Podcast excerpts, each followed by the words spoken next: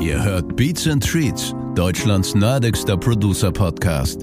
Mit The Breed und Gästen. Heute in der Show DJ, Playlist-Kurator und Podcaster DJ Ron. Yes, yes, yo! Eine neue Folge Beats und Treats, Deutschlands nerdigster Producer-Podcast, ist zurück. Mein Name ist The Breed. Und kurz mal zur letzten Folge. Ich habe auf jeden Fall einiges an Feedback bekommen. Äh, Leute waren amüsiert äh, über den Rant von Figup äh, gegen das öffentliche rechtliche ähm, Mediensystem, gegenüber der äh, Musikkulturförderung in Deutschland.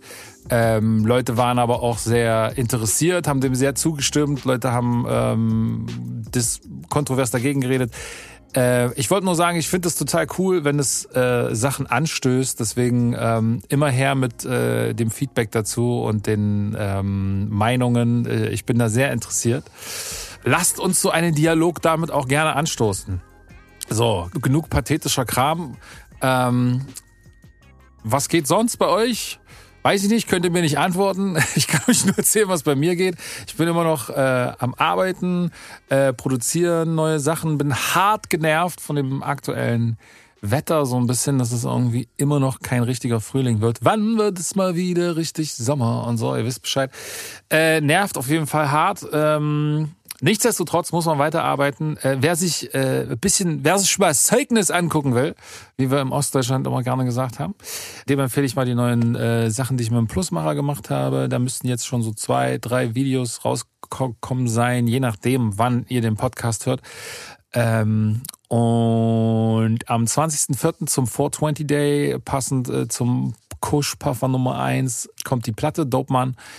Ähm, und wenn er das irgendwie feiert, wenn er es irgendwie geil findet, äh, geht in den Shop, äh, holt euch die Vinyl, holt euch das limitierte Tape und supportet das, äh, supportet einfach den Independent-Weg, den wir da jetzt einfach gehen.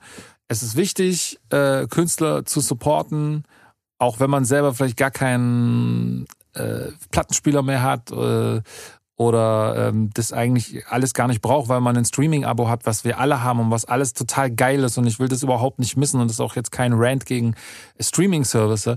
Aber äh, realistisch betrachtet bist du als Independent Artist äh, und da spreche ich über ganz viele, gerade im, im, im Underground-Rap-Bereich, äh, ähm, bist du einfach äh, selbst wenn du da irgendwie deine halbe Million oder eine Million Streams oder was auch immer irgendwie äh, im Monat machst, davon kannst du A noch nicht wirklich leben und B musst du, kannst du davon erst recht nicht noch irgendwie Videos bezahlen oder sonst irgendwas. Also es wird, die Fanbase wird, wird einfach gebraucht wieder ähm, bei vielen Acts, ähm, die dann auch bereit ist, einen, einen Artist über das Spotify App-Abo hinaus zu supporten.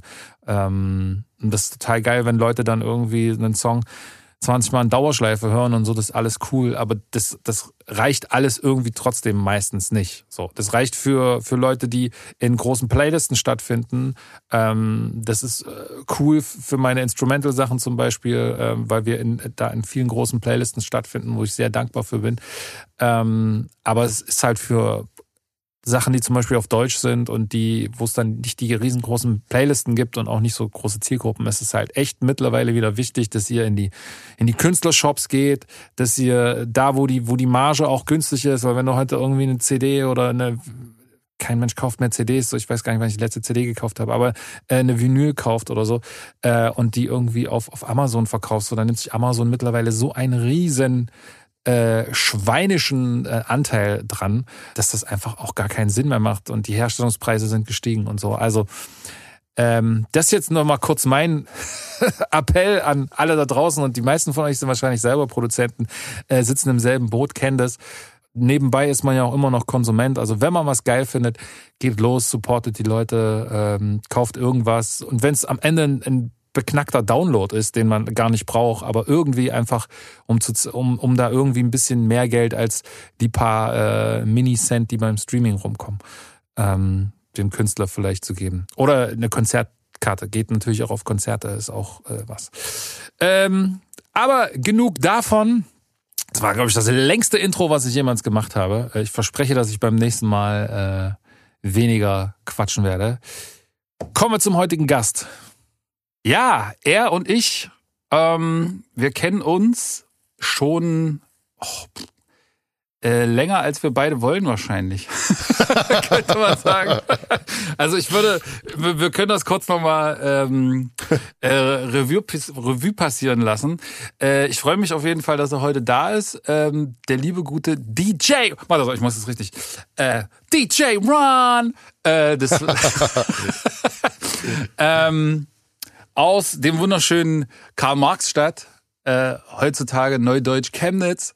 Ja, DJ der ersten Stunde oder zumindest mal der anderthalbten Stunde, würde ich sagen. Äh, was, zweite Stunde. Zweite, ja, zweite, zweite Stunde. Stunde. aber ähm, sei es drum.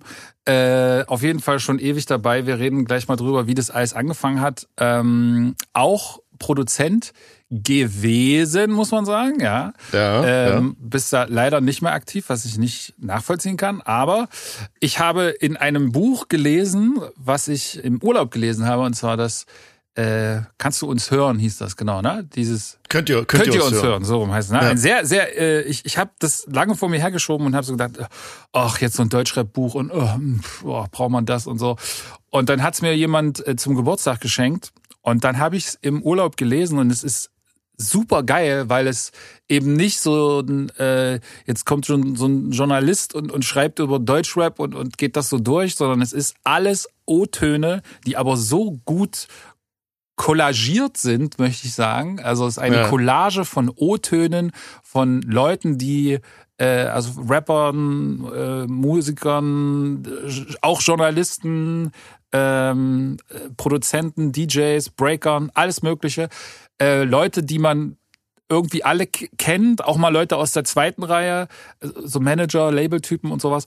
Und jeder erzählt im Prinzip nur etwas. Und das wird aber so gut zu einem, zu einem Storyfaden zusammengefügt, äh, dass es äh, echt ein sehr, sehr lesenswertes Buch ist. Ich fand's, fand's richtig cool. Hat mich auch nochmal so ein bisschen in meine Jugend zurückgeholt. Also äh, wer irgendwie, sag ich mal, mit den Mitte 90ern, Ende 90er, Anfang 2000er zu Hip-Hop gekommen ist, der kann damit auf jeden Fall super was anfangen und für alle anderen, dann holt man so ein bisschen was nach.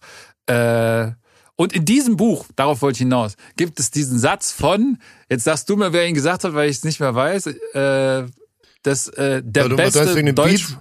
Ja, ja, der beste Deutschrap-Beat äh, von DJ Ron. Äh, äh, das hat Chovy gesagt. Das hat, das hat Chovy gesagt, genau. Ja, ich, ich, genau. Chovy von den Massiven hat, genau, das, hat genau. das in dem Buch ja. äh, als Zitat mit abgegeben. Genau. So, Und da ging es um Bounce, also, also schon mal den Bounce da, mit uns Beat. Genau, da geht's um den Bounce mit uns Beat von Tiefler und Shalil. So, jetzt hängt die Latte natürlich ziemlich hoch, aber wisst ihr erstmal, wer hier am Start ist. DJ Ron. Wie geht's dir? Ey, mir geht's gut und ich freue mich, äh, in einem Podcast zu Gast zu sein, dass wir jetzt über diesen Weg mal wieder quatschen können. Das freut mich sehr.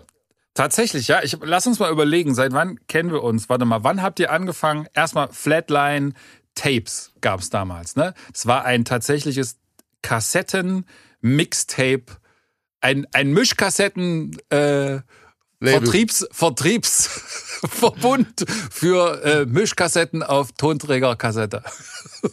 VEB Mischkassette Chemnitz. naja, VEB war es nicht mehr, es war dann tatsächlich nach der Wende und äh, es war eigentlich nur ein Weg, den man sich so als DJ überlegt hat, wie schafft man das, nationale Aufmerksamkeit zu bekommen, ähm, seinen Namen bekannt zu machen und natürlich auch äh, mega Bock, eben Sachen zu mixen als DJ, den man da hatte. Und Damals gab's die, die Mixtapes, die man da so aus New York äh, mitbekommen hat, auch mitgeschnittene Radioshows und sowas. Und das war halt mega inspirierend, das auch zu machen. Und dann haben wir halt gedacht, lass es doch gleich irgendwie mit einem Label beginnen, weil wir waren irgendwie eine kleine Crew. Dann kann jeder darüber irgendwie Mixtapes veröffentlichen. Und so haben wir dann Flatline Tapes gegründet und so die ersten Mixtapes gemacht. Wann war das? Also wann, weißt du es noch? Also ja, so das war 96, haben wir sozusagen das ähm, Label gegründet, also das heißt gegründet, ne? Also man ist jetzt nicht damals mit mit großen äh, Anwalt und Notar losgegangen, sondern man hat einfach gesagt, ey, das heißt jetzt Flatline Tapes und darüber veröffentlichen wir einfach Kassetten und äh, ich habe dann versucht, die in deutschlandweit in die Läden zu bringen. Also erstmal natürlich nur lokal, dann ist man irgendwie nach Dresden und Leipzig gefahren und hat das in Chemnitz in die Läden gestellt, aber dann äh, habe ich das Telefon in die Hand genommen und habe alle möglichen Record Stores in Deutschland angerufen und habe gefragt, ey, könnt ihr die Tapes reinnehmen, geht auch auf Kommissionsbasis und so, wir schicken euch die zu und so hat man dann eben die Mixtapes in den jeweiligen Städten platziert. Also sozusagen independent ähm, und, und self-made to the Ja. fullest so, ne? Also noch richtig äh, mit 90er Hip-Hop Vibe. Niemand macht das Absolut. für, niemand macht das für uns, also treten wir einfach selber die Tür ein. Ähm, Genau.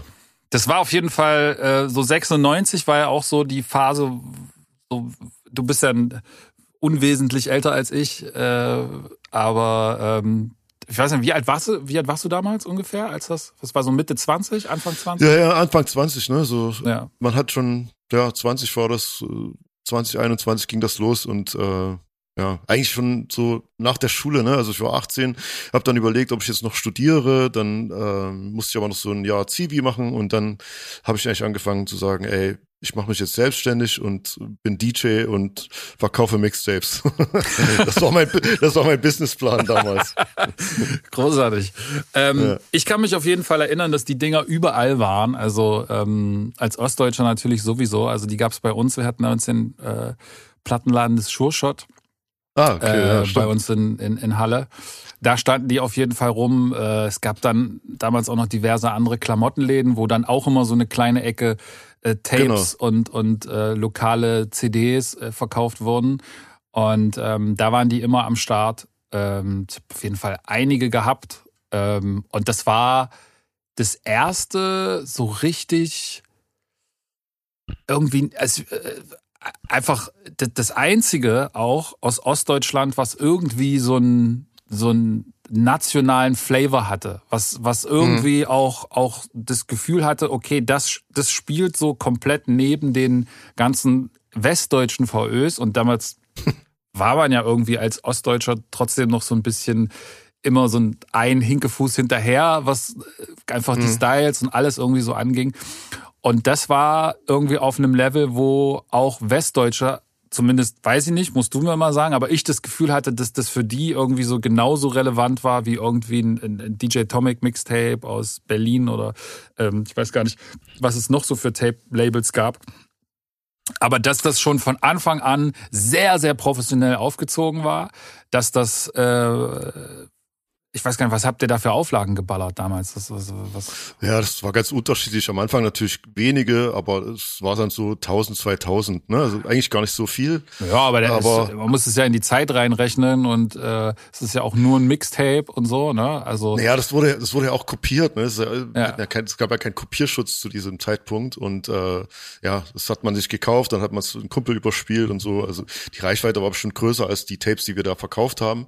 Aber äh, für uns war das eben wichtig, um als DJ da so eine Aufmerksamkeit zu bekommen.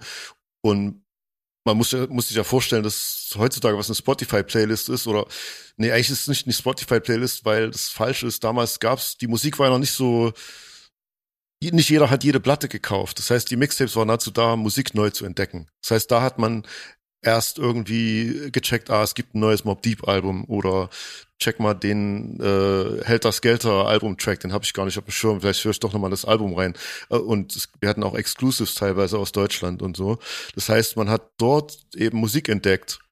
Und es ging vielleicht gar nicht so sehr auch darum, was man da für, für ein DJ ist, sondern es ging auch viel darum, um Musik neu zu entdecken. Wenn man das in einer guten Form präsentiert hat, dann haben die Leute das halt eben gemocht und haben die Tapes gekauft. Und das war auch so der, äh, ähm, der Gedanke dahinter, hinter dem Label, dass man für, äh, selbst so eine gewisse Qualität, so einen Qualitätsanspruch hat und dass die Leute wissen, wenn über Flatline ein Tape rauskommt, dann kann ich das kaufen, weil das eben eine gewisse Qualität hat. Und das, deswegen, wie du schon sagst, hatte ich auch das Gefühl, dass das jetzt gar nicht so wahrgenommen wurde, als äh, da kommt ein Label aus Ostdeutschland oder so, sondern dass es eben von Anfang an schon äh, über unsere regionalen Grenzen auch hinaus wahrgenommen wurde. Mhm. Auf jeden Fall. Ich kann mich, also es gibt so bestimmte Tracks äh, aus dieser Zeit, die da rauskamen, die ich tatsächlich dann da das erste Mal gehört habe, die für mich immer noch, äh, wenn ich sie heute höre, ich sozusagen immer noch weiß, oh, an der Stelle kommt jetzt eigentlich äh, viermal ein Backspin. ja, stimmt. Das stimmt, ja. So. Ja, es Ähm, gibt auch heutzutage noch, noch Menschen, die mir dann schreiben, so über Facebook oder Instagram und sagen, ey, ich habe damals das Tape gehört und es ist jetzt natürlich kaputt oder ich habe kein, kein Tape-Deck mehr. Kannst du, kannst du das irgendwie nochmal, gibt's das irgendwie nochmal digital? Kannst du mir das schicken? Weil ich verbinde damit halt so eine gewisse Zeit. Ne? Ja, ja.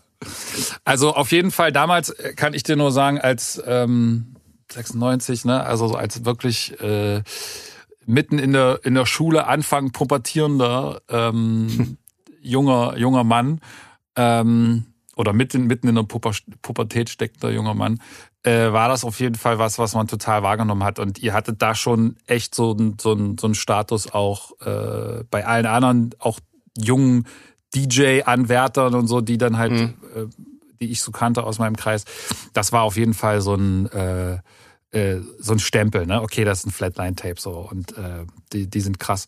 Und auch so das Ganze drumherum, ne? Ich war, mein Vater hat damals äh, in Chemnitz gewohnt und deswegen hm. war ich öfter mal in Chemnitz und ähm, und war dann auch immer mal auf so Partys, weil lustigerweise der äh, Onkel vom vom Jalil, ähm, ja. Das was von Tifla und Jalil, der Rapper, die, wo du dann diesen legendären Bounce mit uns produziert hast, der war äh, der Chef von meinem Vater.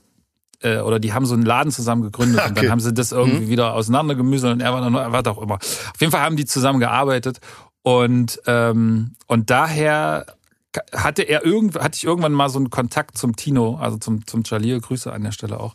Und war dann öfter mal auch auf so Partys über so Gästeliste mal eingeladen, so, ne? Da hat dann so der, musste dann Jalil wahrscheinlich sagen, kannst du mal hier von dem, dem kleinen Jungen, kannst du nicht von so. er war aber immer nett und höflich und hat das immer gemacht und hat auch immer Hallo und, und mich kurz irgendwie vorgestellt und so.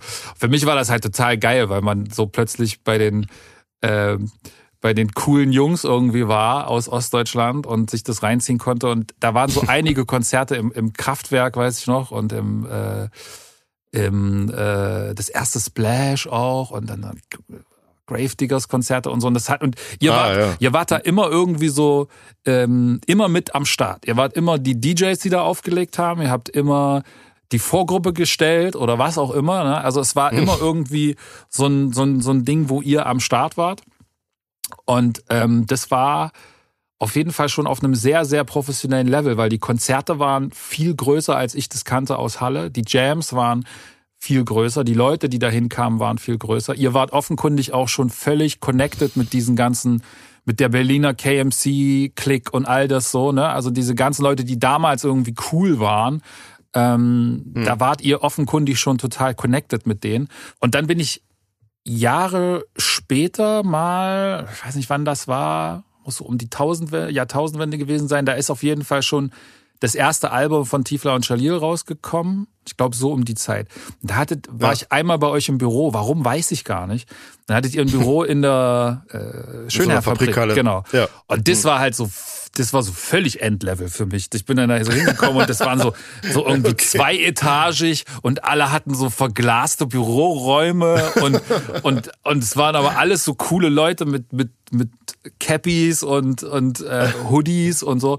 Und das kannte mhm. ich halt aus unserer Stadt irgendwie gar nicht, dass es quasi so eine Infrastruktur auch jobtechnischer Art gegeben hat, die nur durch mhm nur durch Hip-Hop-Musik irgendwie am Leben gehalten wurde. Das war sicherlich ein, ein, ein äh, Büro aus äh, Splash und, und äh, ihr als Label und, und dann hatte Jalil, glaube ich, seine, seine Handelsagentur noch da drinne und, und äh, keine Ahnung. Aber es wirkte irgendwie alles total, wow, krass, die Jungs sind hier echt ein, ein Movement und die wollen hier was zusammenreißen.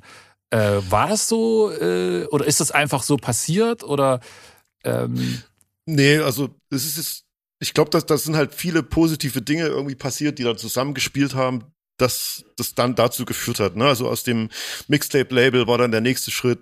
Da gab es dann eben bei uns Tiefler und Chalil, die wollten wir rausbringen, also haben wir ein eigenes Label gegründet, auch so ein bisschen, sag mal, äh, die Not zur Tugend gemacht, weil das Demo-Tape, was wir rumgeschickt haben, kam jetzt noch nicht so gut bei den Labels an und, und äh, da hat sich noch keiner sozusagen dafür interessiert. Dann haben wir gesagt, wir nehmen das selber in die Hand, haben dann im, mit Groove Attack im Vertrieb die erste Tiefler und Chalil EP rausgebracht.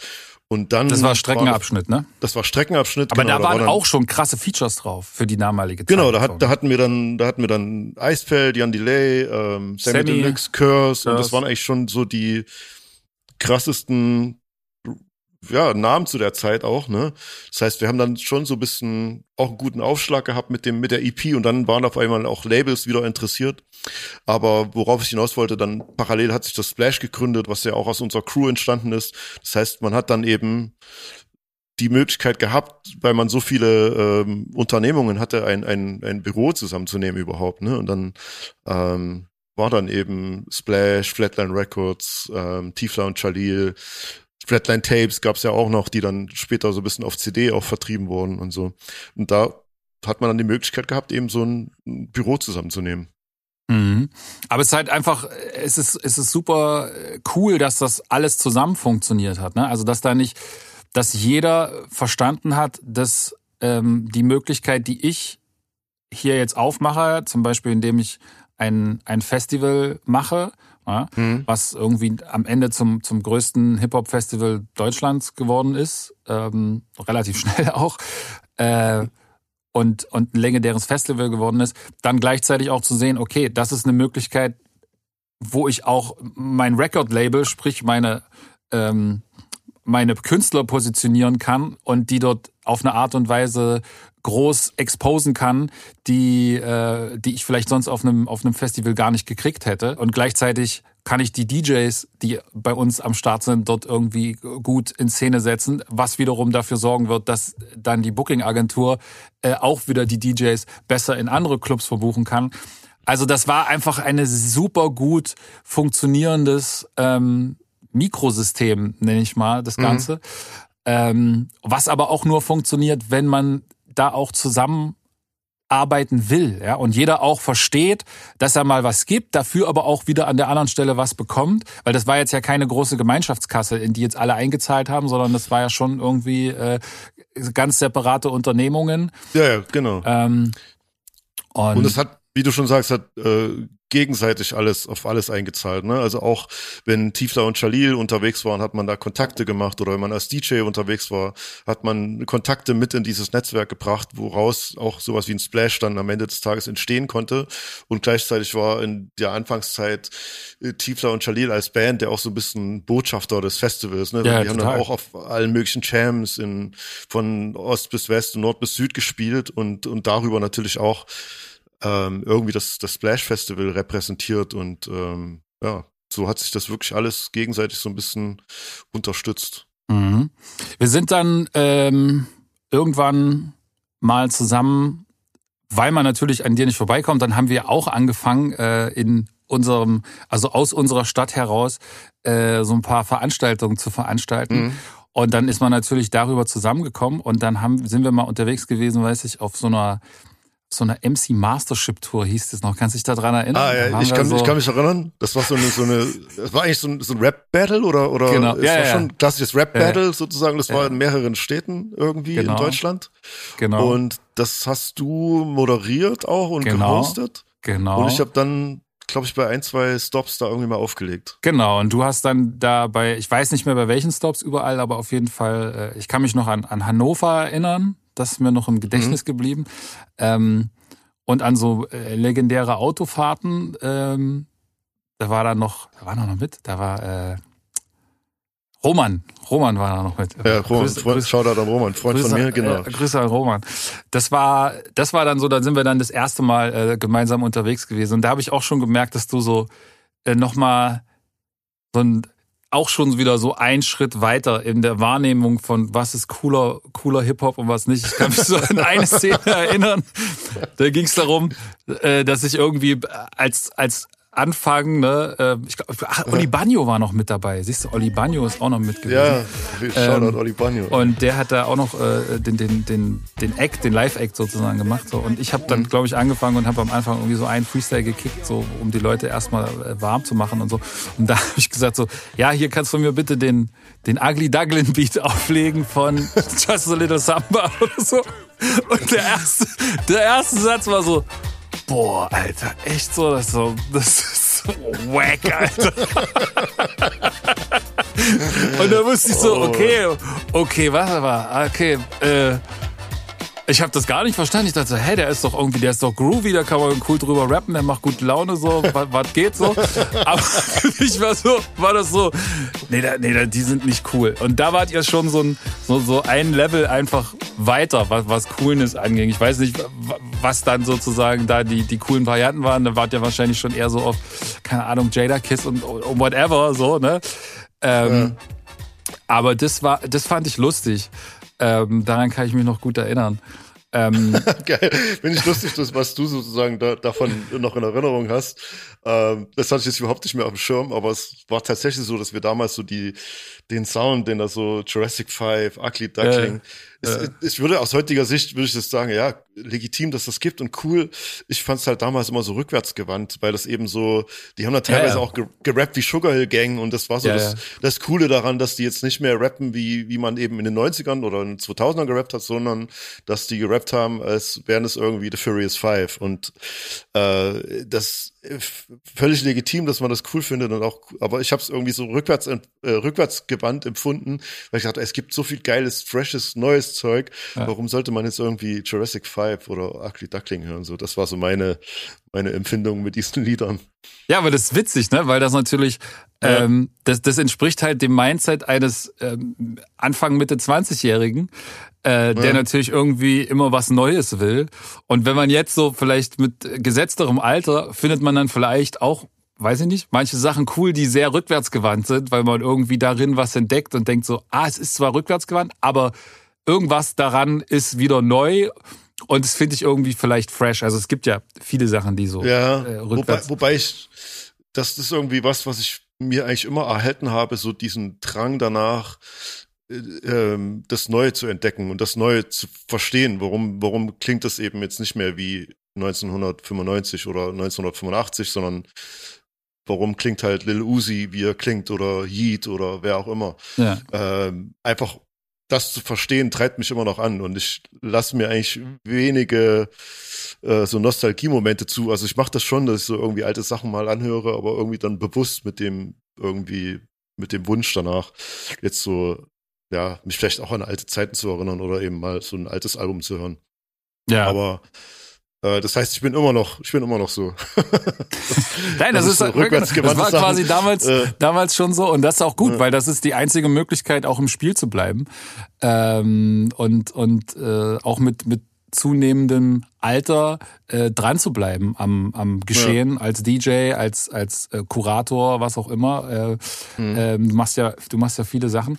Ähm, dann lass mal kurz reden. Deine, deine hauptsächliche Tätigkeit als Produzent hat sich im Prinzip äh, konzentriert auf die Produktion auf Flatline Records, richtig? Gibt es jetzt noch großartige genau. Ausflüge? Gab es da, glaube ich, nicht so wirklich. Ne? Also hier und da mal ein naja, Remix vielleicht, aber... Ja, wir haben schon Beats rumgeschickt, so. Es war auch schon äh, bisschen das Ziel, eben auch die Beats auf nationaler Ebene irgendwie unterzubringen, auf, auf äh, großen Produktionen. Aber ähm, das hat man, also jetzt ehrlicherweise habe ich das jetzt nie so wirklich geschafft.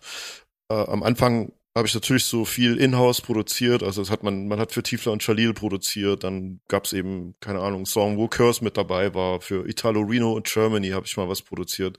Oder für Acro mal ein Remix von, von Sido gemacht für, für die Fuffis im Club äh, CD auf der B-Seite sozusagen. Gab es dann Glashoch Remix von mir. Und ja, das, das war's dann eigentlich schon. Man hat dann schon noch irgendwie viel rumgeschickt. Aber es war auch eine, eine ehrlicherweise eine, eine Scheißzeit, um so äh, Beats zu positionieren, weil man hat kein Geld dafür bekommen oftmals. Es gab dann auch so Situationen, wo Schuster irgendwie seine Beat-CD rumgeschickt hat und dann sind auf irgendeinem Album irgendwelche Beats von ihm aufgetaucht. Niemand hat irgendwie sich gemeldet.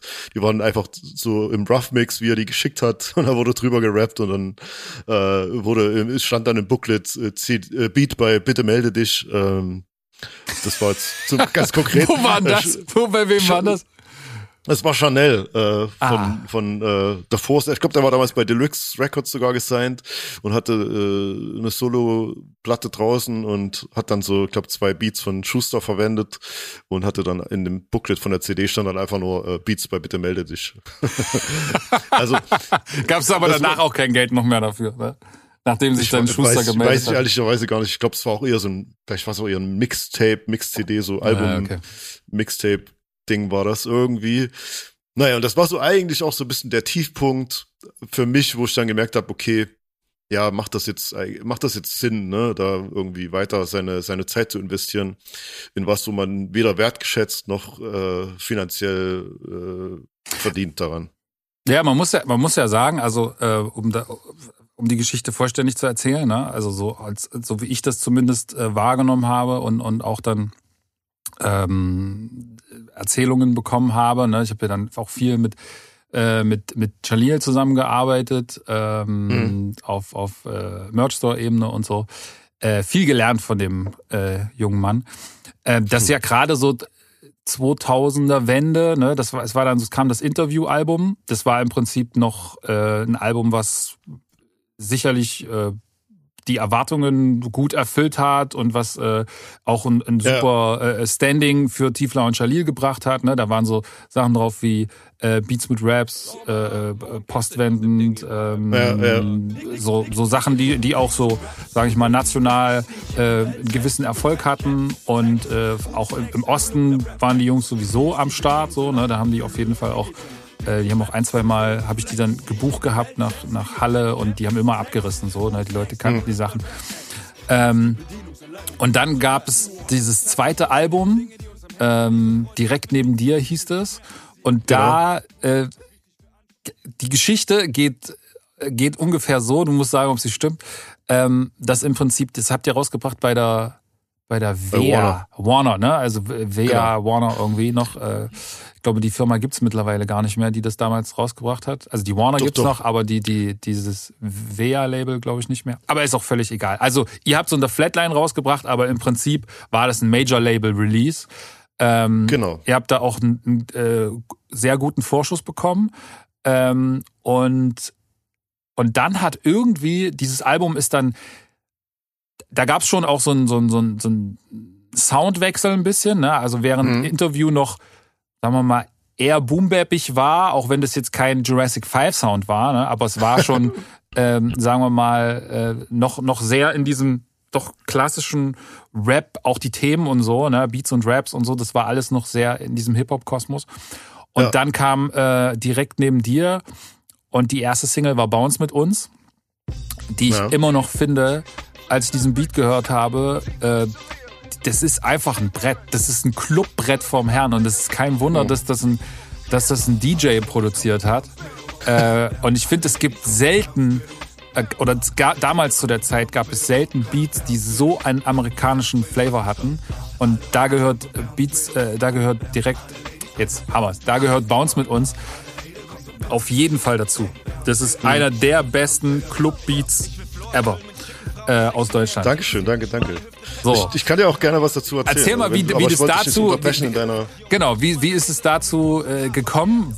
Was ist das in diesem Beat? Was, was ist das? Das Sample? Ist das gespielt? Diese Gitarre? Was ist das? Also, ohne, ich weiß nicht, ist das geklärt? Wenn es nicht geklärt ist, sagst du halt, es ist. Äh es ist nicht geklärt. ich ich kann es auch gleich sagen. Aber, ähm, ich habe in der Zeit äh, das habe ich, glaube ich, auch so ein bisschen angedeutet, wo wir vorhin schon über die Musik so die rückwärtsgewandt war. Eigentlich war das so eine Zeit, in der Deutschland sehr oft noch versucht hat, wie zu klingen wie ein Pete Rock oder wie DJ Premier. Ja. Also das waren so die Vorbilder. Ja. Und wir waren aber eben von dem Musikgeschmack waren wir schon auf Jay-Z-Alben. Wir haben halt äh, äh, oder Mace, so Bad Boy. Wir haben halt eher so versucht oder ich vor allen Dingen habe versucht, meine Beats so klingen zu lassen, als wäre sie auf einem modernen Rap-Album aus dieser Zeit. Und das waren damals die Innovation kam für mich halt von Neptunes, von Timberland, von Swiss Beats. Ähm, das waren so Vorbilder und man hat halt eben nicht versucht zu klingen wie ein Pete Rock oder ein DJ Premier zu dieser Zeit. Und ähm, dann habe ich mir eigentlich so ein bisschen auferlegt, jetzt nicht mehr zu samplen, weil ich dachte, das, äh, äh das man muss kreativer sein, habe mir irgendwie einen Kork Triton gekauft und eine MPC und habe aber überhaupt keine Ahnung von Noten und von Musik, ne, und habe einfach versucht da irgendwie ja, aus dem, wie sagt man, aus dem Nichts heraus, also so, ich stelle mich jetzt dahin, habe so einen weißen Zettel und versuche daraus äh, Beats zu produzieren. Und es ist mir aber halt am Ende des Tages sehr schwer gefallen, weil ich gar keine hm, Ahnung von Melodien, von Noten und so weiter hatte. Und ähm, habe da ganz viel probiert und irgendwie gab es auch immer mal so ein paar Sachen, die ganz gut geklungen haben. Aber ich glaube, habe mir da so ein bisschen selber das alles schwer gemacht und hat mir eben verboten zu samplen. Und Bounce mit uns war irgendwie die Zeit, als so indische Samples total gerade hip waren. Es gab irgendwie von Timbaland, Big Pimpin, äh, es gab Indian Flute, es gab von Eric Sermon mit True Thirds, ähm, Addictive. Genau, True weißt Thirds, dass Addictive. Das, äh, dieses DJ Quick gemacht hat? Ja, ja. Voll krass. Ja, ja. Und äh, da hat man dann so gedacht, äh, indische Samples sind gerade cool. Ja. und hat dann so ein bisschen, damals gab es noch so diese, diese Download-Tools, so wie E-Mule oder Casa und so. Und dann hat man äh, da versucht, so indische Songs einfach einzugeben und runterzuladen. Und äh, Shoutout an Kenny D, auch ein, ein Produzent und DJ aus unserer Crew. Der Goldjunge. Was? Der Goldjunge. Genau, der Goldjunge. Erster Beat, äh, den er verkauft hat, gleich Gold gegangen. ähm, und er hatte dann so dieses Ding, äh, ja, bei Kassar immer Hum und Ham einzugeben, weil dann hat man mit diesen zwei Begriffen hat man immer indische Lieder gefunden. Und darüber habe ich dann auch irgend so einen indischen Song äh, gefunden. Und das ist so einfach, ja, ein Eintakt-Loop aus diesem indischen Song. Ähm, den ich da benutzt habe. Und das, das ist so ein Beat, der mir total leicht gefallen ist und total so, oh, komm, jetzt loop ich das, dann mache ich noch ein bisschen ein paar Drums und noch ein paar Synthes hier und da und dann fertig. So, das war, und bei allen anderen Beats habe ich immer schwer getan. Und das war so wirklich ein Ding, wo du sagst, oh geil, jetzt habe ich schon wieder gesampelt, okay, aber war irgendwie ein kreatives Sample, würde vielleicht nicht jeder drauf kommen.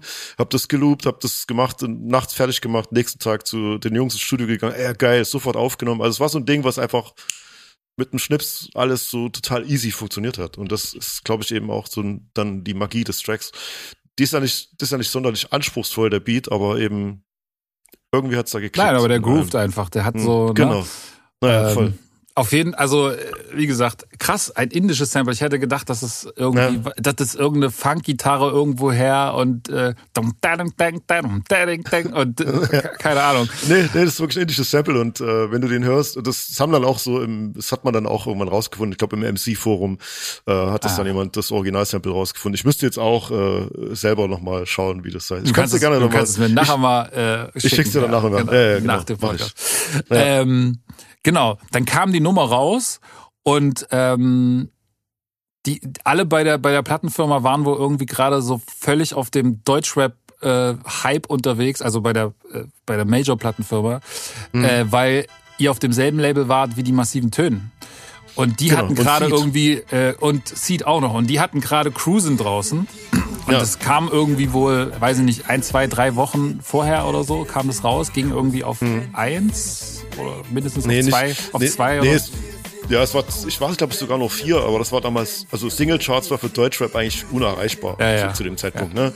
Ähm, selbst Albumcharts waren das nie so krass. Da gab es dann im Freundeskreis oder Fanta 4, Fettes Brot, die haben schon große Charterfolge gehabt, aber ähm, Singlecharts war eigentlich immer irgendwie noch ein Tabu für Deutschrap und äh, Cruisin, also jetzt mal von Dida, wenn man jetzt mal Dida ja, ja, vorlässt, ne? Aber äh, Cruisin war dann, ich weiß jetzt nicht, ob es vier oder zwei, aber auf jeden Fall war das ein mega Single-Erfolg und äh, das Video lief hoch und runter und ja, man hat natürlich schon so, glaube ich, als Label hat man äh, so erhofft, dass jetzt Bounce mit uns irgendwie das nächste Cruising sein kann. Ne? Glaub, genau. Die Gedanken hat man sich schon gemacht. Ähm, ist es dann nicht geworden und damit ist das Album auch so nach zahlenmäßig natürlich gefloppt. Ähm, ja, ich hatte, ich hatte irgendwie die, die, die, die Geschichte gehört, dass es wohl tatsächlich sowas gab wie, ah, wir sind jetzt auf Platz, ich weiß nicht, ihr seid irgendwie eingestiegen auf Platz 80, 83, 84, 86 oder weiß ich nicht, irgend sowas bei die Singlecharts und es war irgendwie zwei oder drei Plätze zu niedrig, um bei Viva in die nächste Rotation zu kommen. Genau, ich glaube, wir sind irgendwie 61 oder 62 eingestiegen und so, wenn man Top 60 ist, dann hätte man irgendwie so ein, zwei Viva-Shows machen können. Man hätte wahrscheinlich auch zu Stefan Raab gehen können. Das waren damals so richtige Indikatoren. Yeah. Indikatoren. Wenn man jetzt bei Stefan Raab war, wusste man, äh, der Song ist in der nächste Woche irgendwie 20 Chartplätze höher. So, das war Insider-Musikindustrie-Wissen. Das war einfach so. Das wenn man eben wahrscheinlich so den nächsten Schritt hätte machen können, äh, mit irgendwie noch krasseren Viva-Shows oder bei Stefan Raab auf der Couch zu sitzen, dann, dann wäre das vielleicht noch irgendwie einen Schritt weiter gegangen. Aber letztlich hat es äh, ja irgendwie nicht mit dem Publikum resoniert. Das, also weißt du, man hätte wahrscheinlich. Ja, es war einfach zu früh. Ja. Er war einfach zu früh. Ein bisschen mehr rückwärtsgewandtes Ugly-Duckling-Denken. hätte uns weitergeholfen. Es kann, es kann sein, ne? Aber äh, ja, ich, Deutschland ich glaub, ist ja auch nicht bekannt dafür, so wahnsinnig progressiv äh, in seinem Musikgeschmack zu, zu sein, vor allen Dingen, äh, wenn es coole Musik angeht. Ähm, es war ja auch gar nicht wahnsinnig progressiv. Es war wahrscheinlich einfach, es war damals auch noch ein bisschen verpönt inhaltlich. Ne? Es, es ging ja, ja. jetzt kein, also es ging ja immer irgendwie auch um Texte zu diesem Zeitpunkt. Es waren Texte ganz wichtig und es war einfach nur so ein Larifari Clubtext, der jetzt irgendwie nix Großes Inhaltliches transportiert hat. Und das war, glaube ich, auch zu dem Zeitpunkt schon noch so ein bisschen ungewohnt und auch verpönt, so, weil man jetzt irgendwie ein Lied über, über einen Clubabend gemacht hat. Ähm, es war in der Hip-Hop-Szene nicht so wirklich gut angesehen und äh, ja, heutzutage ist es halt Standard, dass man. Ich wollte gerade sagen, heutzutage ist es, äh, damit wäre ja. auf jeden Fall Modus Mio, here we go. So.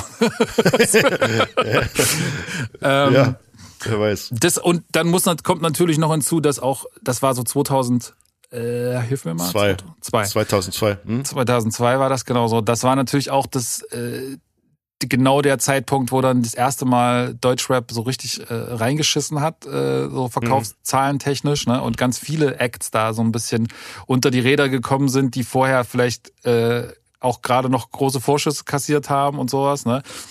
Und dann ja. ähm, oft die, die Policy wahrscheinlich auch war so, äh, lieber ein Ende mit Schrecken als ein Schrecken ohne Ende. Und man dann, ich weiß gar nicht, habt ihr überhaupt noch eine zweite Single gemacht äh, von dem Album? Äh, es, es gab noch eine zweite Single, die war sogar auch von mir produziert. Äh, gut aussehen war der Plan.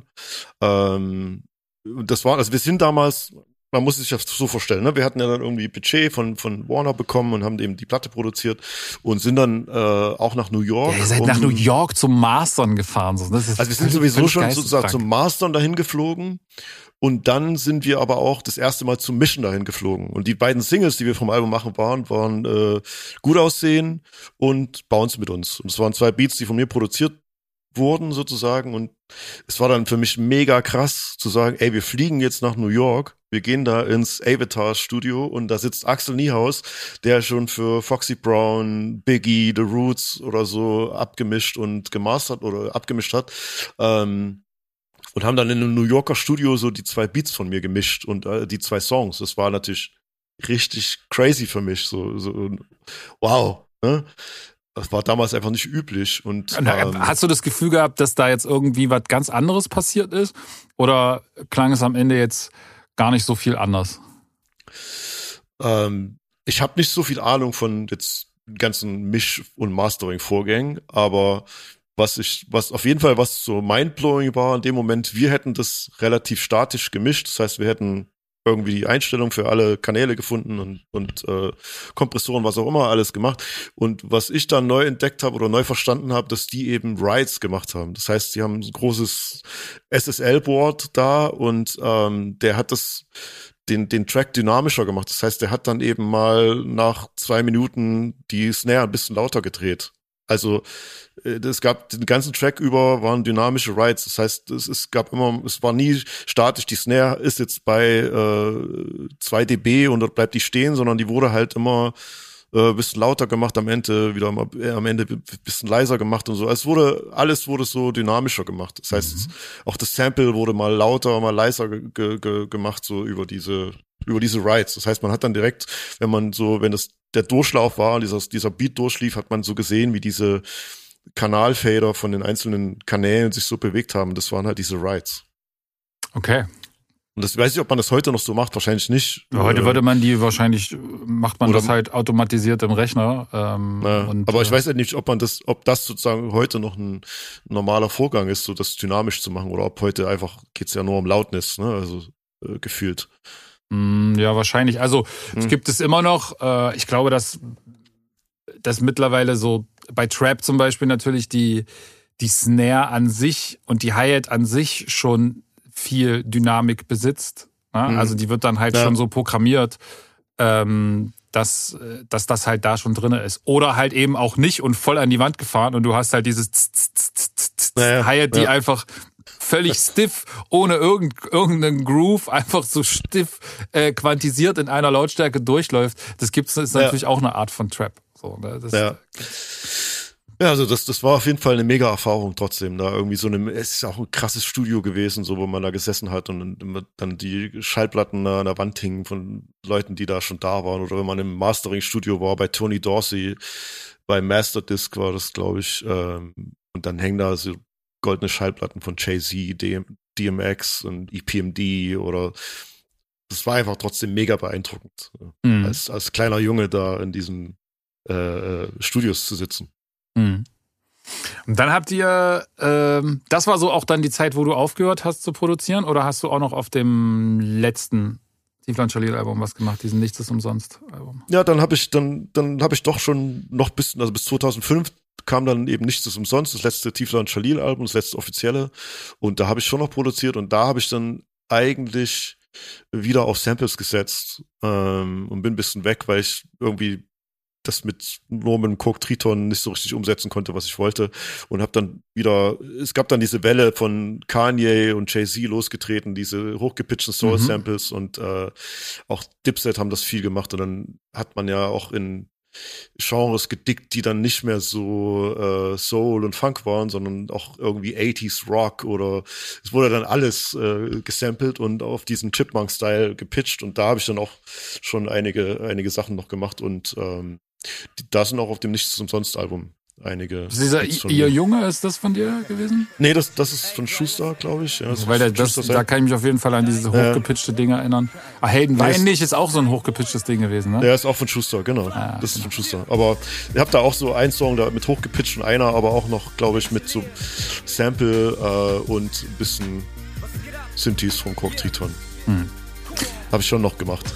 Das war auf jeden Fall dann ein Album, was ihr nochmal independent rausgebracht habt. Ne? Also wieder über genau, das eigene, wir haben dann eigene Label. Ähm, Leute, genau, sa Leute sagen, dass es äh, das beste Tiefler und Jalil Album ist. Äh, würde ich, ich würde ich auch mal so unterschreiben, weil es, glaube ich, das ehrlichste ist, so, ne, wo die Jungs irgendwie ähm, im Prinzip auch nochmal, also ihr habt ja im Prinzip drei völlig verschiedene Künstlerpräsentation mehr oder weniger auf den Alben gehabt. Ne? Also von den mhm. das erste Album, das zweite Album dann sehr, sehr jiggy, äh, das dritte Album dann irgendwie doch wieder sehr selbstreferenziell im, im, im also im äh, positiven Sinne, jetzt im, im naja. reflektierend eher, selbstreflektierend.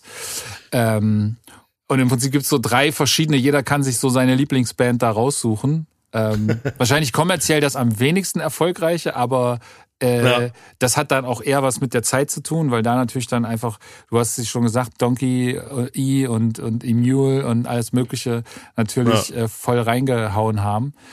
Ähm, du bist aber der Einzige, oder ich weiß nicht ganz genau, der noch so hart im Musikbusiness drin ist. Ist das richtig? Also ich weiß, also zumindest jetzt aktiv im Musik machen. Ne? Ich weiß, dass äh, äh, zum Beispiel Jalil ist ja mittlerweile irgendwie bei ja. der Universal äh, und macht da äh, strategischen, ja. wicht, wichtiges strategisches Zeug. Ähm, aber sind alle nicht mehr irgendwie so im, im Musik machen oder Musik ähm, präsentieren äh, unterwegs. Mhm. Schuster legt noch auf, ja. Ne? ja. auf jeden Fall.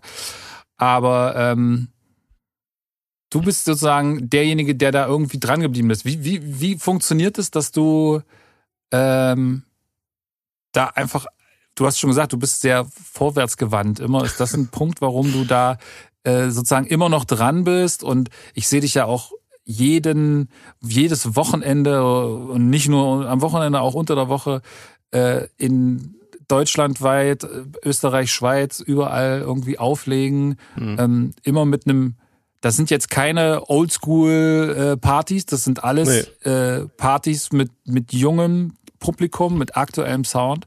Mhm. Ähm, wie schaffst du das? Oder was ist, äh, wo, wo kommt dieser, dieser Vibe her, da noch immer dran zu bleiben und das auch äh, zu machen? So? Also ich glaube, der erste Punkt ist natürlich eine, eine, ganz große Leidenschaft so für die Musik, für die Historie der Musik, für die Entwicklung der Musik. So, das, das ist einfach steht bei mir wirklich an erster Stelle irgendwie diese diese Leidenschaft dafür zu haben. Und ich denke, ich, ich weiß es nicht, aber ich glaube, das ist ein Vorteil so für mich immer war, dass man sich so an neue Gegebenheiten schnell versucht hat anzupassen. Also, dass, wenn ich das jetzt sozusagen in der Retrospektive betrachte, was wir gemacht haben, dann haben wir irgendwie angefangen mit Kassetten. Dann haben Kassetten keine Rolle mehr gespielt. Also mussten wir überlegen, wie machen wir das? Wir, wir machen halt CDs. Das wurde dann natürlich rechtlich irgendwie schwieriger. Dann haben wir so die Diamonds CDs damals auch gemacht, wo wir irgendwie so R&B Songs mit äh, exklusiven Deutschrap äh, kombiniert haben dann äh, ging das Online-Ding war einfach größer, ne? Noch vor Social Media musste man irgendwie auf den großen Webseiten stattfinden. Dann hat man versucht, da irgendwie eine Rolle zu spielen, in den Magazinen wie Choose oder selbst also Backspin, Choose, Bravo, Hip-Hop, gab es ja auch mal eine Zeit lang. Man musste irgendwie immer sich neue Gedanken machen, wie kommt man jetzt sozusagen an, an die Aufmerksamkeit ran, die man früher nur mit Kassetten geschafft hat. Und man musste sich eben weiterentwickeln mit der Landschaft, mit der Medienlandschaft und ist dann immer irgendwie am Ball geblieben und hat eben jede Veränderung mitgemacht. Hat dann eine Radioshow, habe ich ja auch lange Zeit gehabt, habe die dann schnell versucht irgendwie online verfügbar zu machen, weil wir waren nur ein lokaler Radiosender in Chemnitz. Wie schaffe ich das, dass die deutschlandweit gehört werden kann? Also war ich im Prinzip der erste Rap-Podcast aus Deutschland, weil ich das sehr, sehr früh, zu, zu 6, zu 7, eben als Podcast verfügbar gemacht habe. Auch irgendwie rechtlich so natürlich in so einer Grauzone. Aber man musste immer, sich immer verändern, um irgendwie da am Ball zu bleiben. Und gleichzeitig natürlich dieses, dieses Interesse immer an, an neuer Musik, was nicht weggegangen ist bei mir. Und dadurch macht man irgendwie alle Veränderungen äh, ähm, automatisch mit und ist immer dabei. Auch, auch die Radiosendung, wenn man jede Woche eine Radiosendung oder alle zwei Wochen eine Radiosendung macht und neue Sachen spielen will, dann bleibt man ja automatisch irgendwie am Ball. Man hat jetzt nie gesagt, okay, ich bin jetzt raus oder ich mache mal ein Jahr lang gar nichts. Ich glaube, dann fällt es schwer, diesen Ball wieder aufzunehmen. Ne? Also ah, das aktuelle Musikgeschehen oder auch was im Club abläuft und so. Das war immer irgendwie ein Vorteil, habe ich so empfunden. Wie hat sich denn der, der, der die Clubszene oder das Auflegen im Club irgendwie verändert? Also klar, das Publikum mhm. ist wahrscheinlich weniger szenisch, ne? Also es ist eher mhm. so, äh, sag ich mal, die Leute, die früher vielleicht in die, in die, bleiben wir mal in Chemnitz, die früher vielleicht irgendwie ins Lollipop gegangen sind.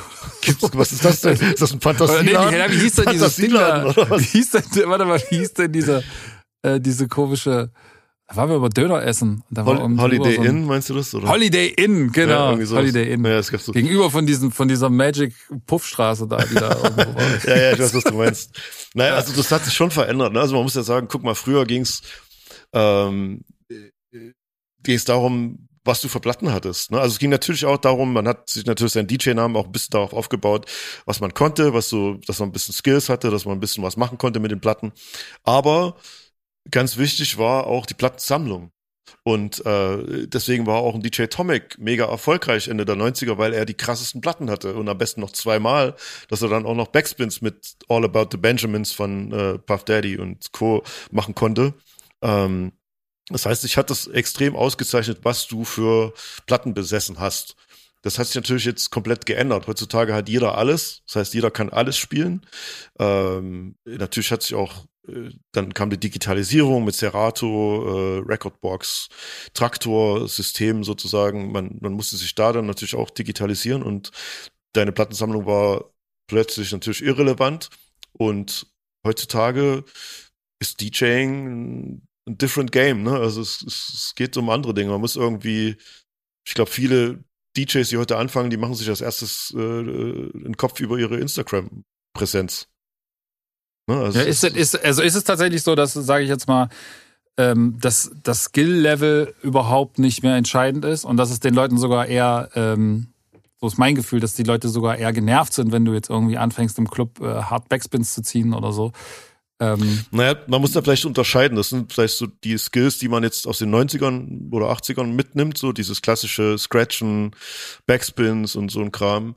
Ich glaube, der ist Skill, die Skills der DJs ist heute ja auch ähm, äh, ganz, dass man ganz viele äh, Mashups und Edits machen kann. Ne? Also dass man, dass man A cappellas über andere Dinge legen kann. Es gibt ähm, Producer, die weltweit auflegen aufgrund ihrer äh, Edits und Bootlegs und sowas. Ne? Also ich glaube, das ist vielschichtiger geworden und man kann eigentlich heutzutage viel, viel kreativer sein als damals nur mit zwei, zwei Platten. Das heißt, heute ist eigentlich alles möglich jetzt, gerade, dass man sozusagen mit Serato einfach den Songs in Stamps zerlegen kann, ähm, ist der Kreativität ja eigentlich keine Grenze gesetzt. Und das ist total niedrigschwellig. Das heißt, man muss jetzt nicht irgendwie drei Jahre erstmal Platten kaufen, bevor man das erste Mal Club auflegen kann, sondern man kann irgendwie auf einer Konsole lernen und jeder, also es ist so offen, dass jeder DJ sein kann. Und Aber das was, hat natürlich vieles verändert. Das ist ja eher erstmal was, was wahrscheinlich für dich erstmal eine negative Entwicklung ist, weil du quasi dir ja irgendwie was aufgebaut hast, eine Plattensammlung, ja. DJ-Skillset, ähm, äh, jahrelang irgendwie im Keller Juggeln geübt, äh, alles Mögliche und plötzlich ist das alles erstmal nicht mehr relevant. So, und dann ja. kommt irgend, irgendjemand, der ähm, drückt auf den Zündbutton und nimmt dir deinen Job weg, in Anführungsstrichen jetzt erstmal. Ja. Aber das ist ja nicht so passiert. Es ist ja so, dass du weiterhin äh, genauso viele Bookings oder vielleicht mehr Bookings hast, äh, als du ähm, als du hattest vor 10, 15 mhm. Jahren. Ähm, also was ist es, was dann tatsächlich die Magie macht? So, wenn jeder das Gleiche auflegen kann. Ähm, Für mich ist es auf jeden Fall immer noch die Fähigkeit, ein Publikum lesen zu können und den mhm. richtigen Track im richtigen Moment zu spielen. Ich glaube, das macht viel, viel mehr aus als irgendwelche Technik oder technischen Fähigkeiten, die du hast. Das ist eigentlich, für mich ist Musik oder das Auflegen, ich sage das immer so, ein Dialog.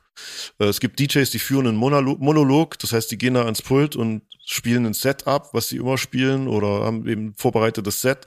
Und für mich ist ein, ein, ein Auflegen ist immer ein Dialog. Das heißt, ich interagiere mit Menschen, die da in diesem Club sind und ähm, versuche die Crowd zu lesen, versuche irgendwie Sachen einzubauen und einen gewissen Vibe entstehen zu lassen, so über diesen Abend. Und das ist halt Deswegen habe ich auch nie bei irgendwelchen Battles oder so mitgemacht, wo man, selbst wo man in 15 Minuten irgendwie drei Genres zusammen mixen konnte. Das hat mich nie so richtig interessiert, weil für mich war die DJ-Kunst immer das, was, was man eben über ein, zwei Stunden, was kann man da für ein Vibe aufbauen, wo kann man die Leute mit hinnehmen, wie tief kann man gehen oder eben auch nicht. So, das war immer so diese Reise, die mich da interessiert hat und dieser Vibe. Und ich glaube, am Ende des Tages ist das ja auch äh, das Entscheidende für das Publikum, dass die irgendwie einen guten Abend haben.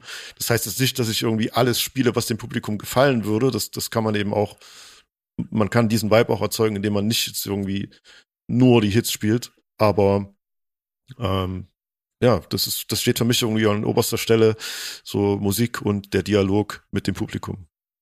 Ja, das was, ähm, das was, was ja auch bei einem Produzenten irgendwie eine, eine Geschichte ist, die ein schmaler Grad mhm. ist, ne? Ja. Ähm, also bist du der, der den Monolog führt? Ja, also bist du derjenige, der sagt, ey, das ist, das ist die Art von Musik, wie ich sie geil finde mhm. und die produziere ich jetzt. Ähm, oder bist du jemand, der eher kommerziell daran geht, also ne, ich meine, es mhm. ist gar nicht schlecht, aber ja. eher, eher das Publikum verstehend und er sagt, okay, was ist denn jetzt gerade, was ist jetzt gerade der Zahn der Zeit, was ist irgendwie, wie kriege ich den möglichst größten gemeinsamen Nenner? Äh, oder sagt man der kleinste gemeinsam? Ich weiß das aber nicht. Ist der kleinste, kleinste der kleinste ja. gemeinsame Nenner. Wie kriege ich den kleinsten gemeinsamen Nenner von mhm. einer möglichst großen Gruppe von Leuten zusammen, damit dieser Track möglichst viele Leute anspricht? Ne? Das ist ja, Mhm. Ähm, sind ja zwei verschiedene Herangehensweisen. Und ich glaube, so richtig krasse Erfolgsproduzenten, so ein Max Martin oder so aus Schweden, das sind halt mhm. Leute, die, die ticken halt genau so. Ne, die haben vielleicht gar keinen eigenen, oder die schaffen es, ihren eigenen Musikgeschmack äh, extrem in den Hintergrund zu stellen. So.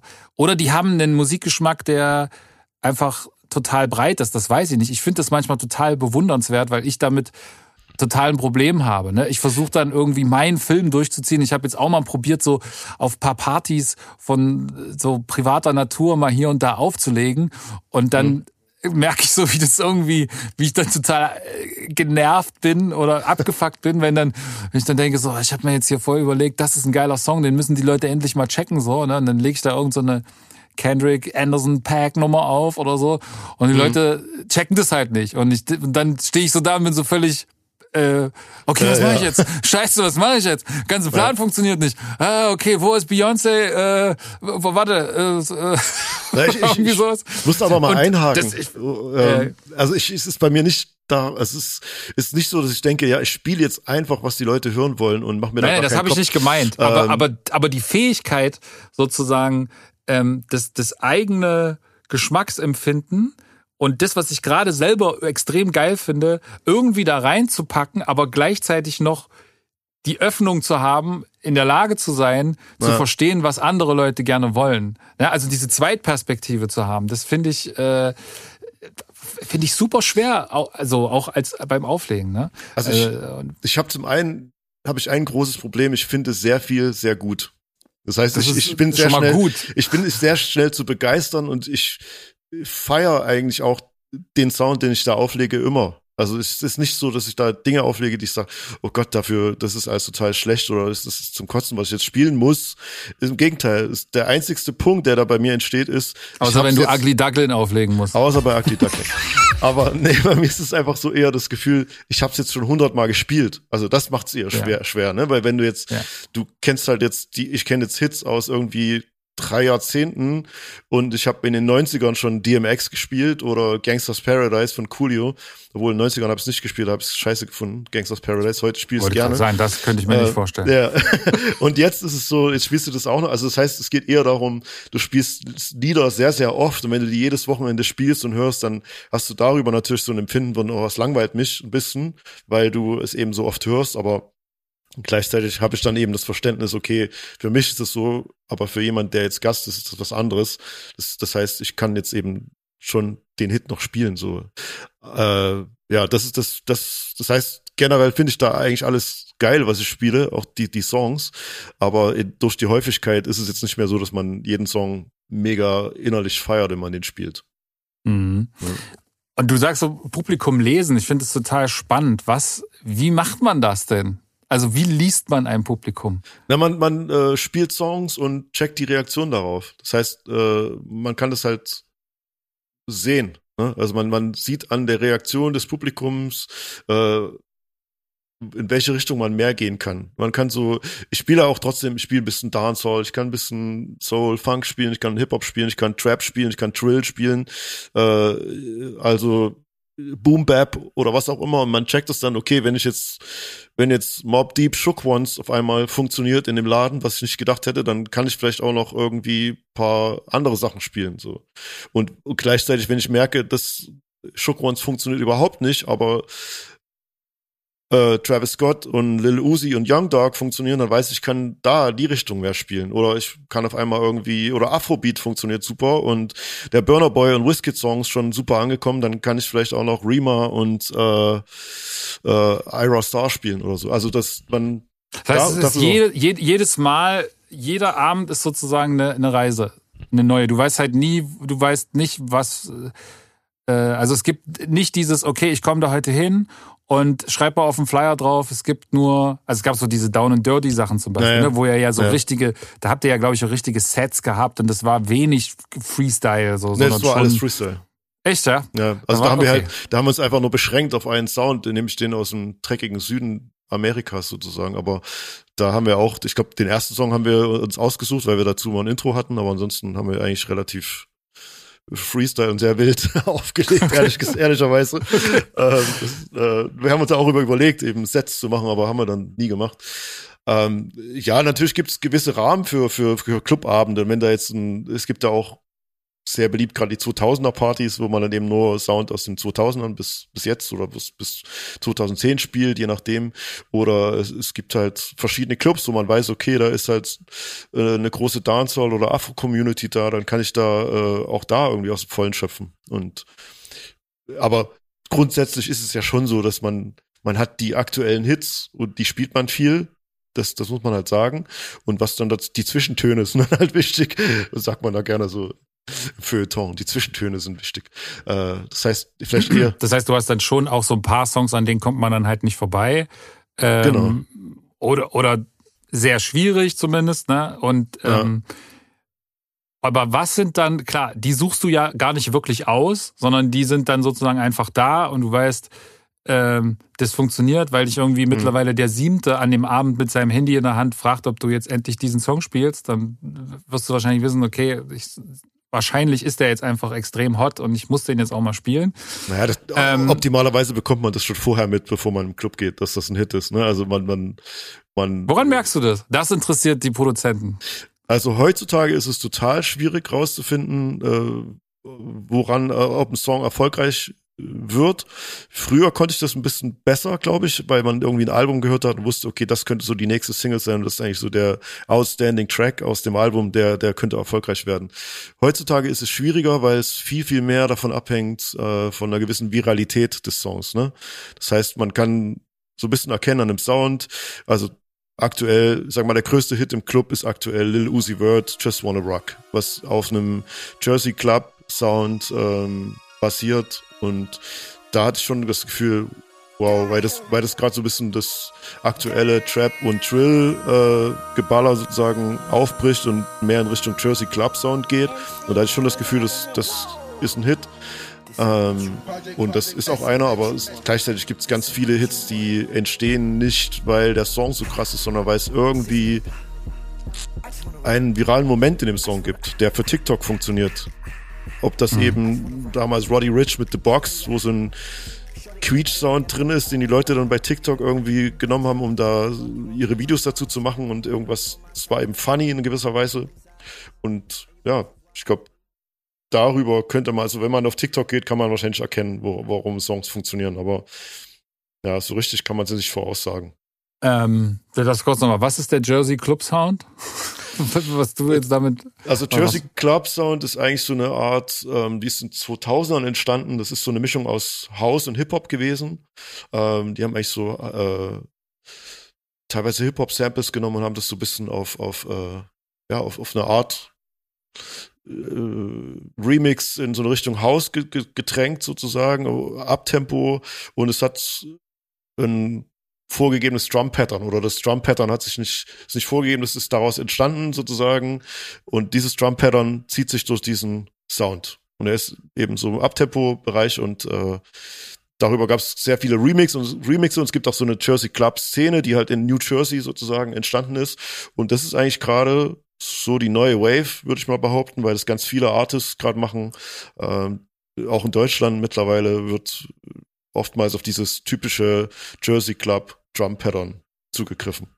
Das, das wäre jetzt nämlich die, die nächste Frage gewesen. Was ist aktuell so der angesagte Sound? Ich rede jetzt mal über den deutschen Club hm. und vielleicht reden wir mal auch nur um, über die deutsche ähm, den deutschen Club-Sound, so, also ne, mhm. von, von deutschen Artists, deutschsprachigen Club-Sound. Ähm, wie weit sind wir da immer noch hinterher? Oder sind wir mittlerweile schon an einem Punkt, wo wir gar nicht mehr hinterher sind, sondern eigentlich selber Trends setzen? Oder ist das eigentlich nicht wirklich der Fall? Naja, tr selber Trends setzen äh, sehe ich immer noch ein bisschen schwierig an in Deutschland. Also okay, jetzt nicht, nicht, nicht für Amerika, dass die dann von uns aber abkupfern. Das ja, in Deutschland selbst so, ja. Also in Deutschland genau, selbst. aber dass man selber etwas setzt und dass das dann der Sound äh, unabhängig davon, was irgendwie international gerade geht. Hm.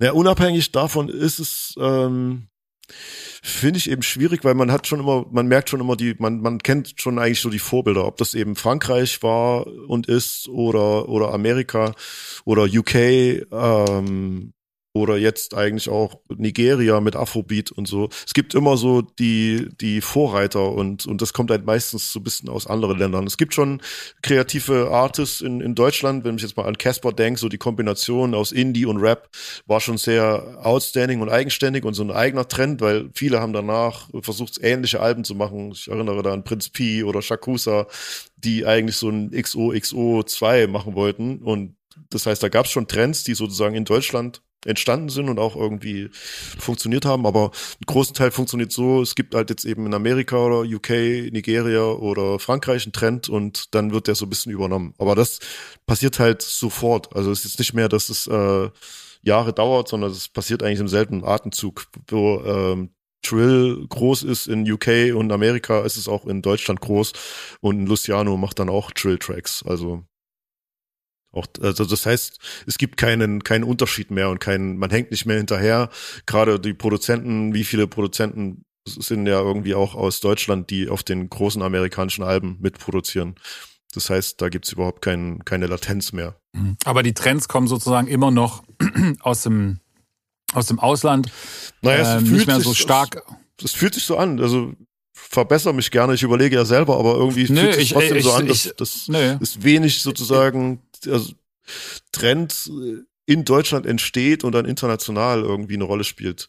Wo ich, was ich jetzt vielleicht noch, ich habe gerade Casper genannt, so als positives Beispiel, was ich auch sehr eigenständig für Deutschland empfinde, ist, sind die Kitschkrieg-Produktionen zum mhm. Beispiel, weil die auch so ein, die hört man einfach raus. So, die, die klingen anders als alle anderen Produzenten, auch im internationalen Vergleich. Ja, ja es gibt auf jeden Fall Sachen, ich fand auch zum Beispiel die, die, äh, die ersten Materia-Sachen, so, die hatten auch ja, irgendwie voll. ganz eigene ähm, The Crowds äh, genau. Produktion, ne? Absolut, also, ja. Das, ähm, Ist aber alles nichts, was dann irgendwie auf dem internationalen Markt kopiert worden wäre. Also so, mhm. zumindest fällt mir jetzt nichts ein, wo ich sagen würde, oh, das ist aber jetzt, klingt ja, als hätten die sich da inspirieren lassen. Wahrscheinlich ist es dann dafür auch für die Amerikaner zu unrelevant mhm. oder die ticken einfach anders. Ich, es ist, ist komisch, naja. ne? Weil, weil wir ticken ja auch so als Deutsche, dass wir irgendwie dann gucken, okay, was ist der, wo gibt's da irgendwo was? Mhm. Und hören uns dann Sachen aus Nigeria an oder aus Frankreich oder sonst irgendwie und um dann zu gucken, oh, guck mal, das könnte cool sein, lass das mal irgendwie probieren, wie wir das, wie wir das eindeutschen. Und und man dächte, ja, irgendwie müssten die Amis das ja genauso machen, aber irgendwie machen die das nicht. Na, die machen die, das schon in Bezug, also guck mal, Afrobeat äh, kommt irgendwie aus Nigeria oder Amapiano aus Südafrika und das sind schon Einflüsse, die jetzt in Amerika irgendwie äh, kommen. Und genauso ist. Äh, aber das hat dann ja richtig lange gedauert. Ich hatte so ein bisschen das Gefühl, dass die das schon hart auch wegignoriert haben. So wie wir das zum Beispiel hier übernommen haben äh, mit der Nähe zu Frankreich, fand ich, war das in Amerika nicht so ein ja, Thema. Ja, das hat dann eine, eine Weile, also ja, Frankreich war da natürlich früher, ähm, auch mit, damals hieß es ja richtig Afro-Trap, ne, also die Mixtur ja. aus Afro-Rhythmik und Samples und aber Emma eben, Steh und so. Genau, Emma genau. Steh war da ein großer Vorreiter und natürlich auch eben ein Vorbild für die Sachen von Bones und Raff, die dann danach kamen mit, mit äh, Palmen aus Plastik. Und ähm, ja, jetzt aber in Amerika, was ich so sagen wollte, sieht man da so richtig, irgendwie in den 2010ern hat sich ein Chicago Trill entwickelt. Der ist dann nach UK gewandert, dann gab's UK Trill und in Amerika hat eigentlich keiner mehr Trill gemacht. Und dann hat aber äh, London äh, New York beeinflusst und es, aus London ist der Trill zurück nach New York gewandert und dann ist New York Trill entstanden und äh, dann natürlich auch deutscher Trill oder es gibt Irish Trill, also es gibt so viele Facetten davon und ähm, das heißt, es kommen auch Einflüsse außerhalb von Amerika da rein, die dann aufgenommen werden. Alles entscheidende Frage. Alle wollen es wissen. What's the next big thing? Du meinst jetzt Artist-wise oder Sound-wise? Nee, also, nicht also, Artist, Sound-wise. Hm. Das ist ein Produzenten-Podcast. Naja. Was, naja. was muss, also was muss ich jetzt in meiner, äh, in, in meiner DAW, welche, welche Packs muss ich mir runterladen? Was ist das naja, Keyword? Ich glaub, ich damit glaub, ich im, im Sommer den, den Hit am Start habe. Na. Naja, ich glaube, du brauchst schon, gerade aktuell wirst du, oder das machen ja viele, das heißt, es ist jetzt nicht neu in dem Sinne, es gibt, weil es zum einen natürlich alt ist und es schon länger gibt, aber gerade ist der, der, die Wave mit Jersey Club Sound extrem. Das heißt, da wird es immer mehr geben und äh, noch mehr kommen in diese Richtung. Ähm, da, darüber da sind hinaus, wir BPM-technisch, was ist das alles so? Na, ich, ich, ich schick dir dann mal irgendwie einen Track oder musst dir mal Lil Uzi Just Wanna Rock, der ist eigentlich 150 BPM.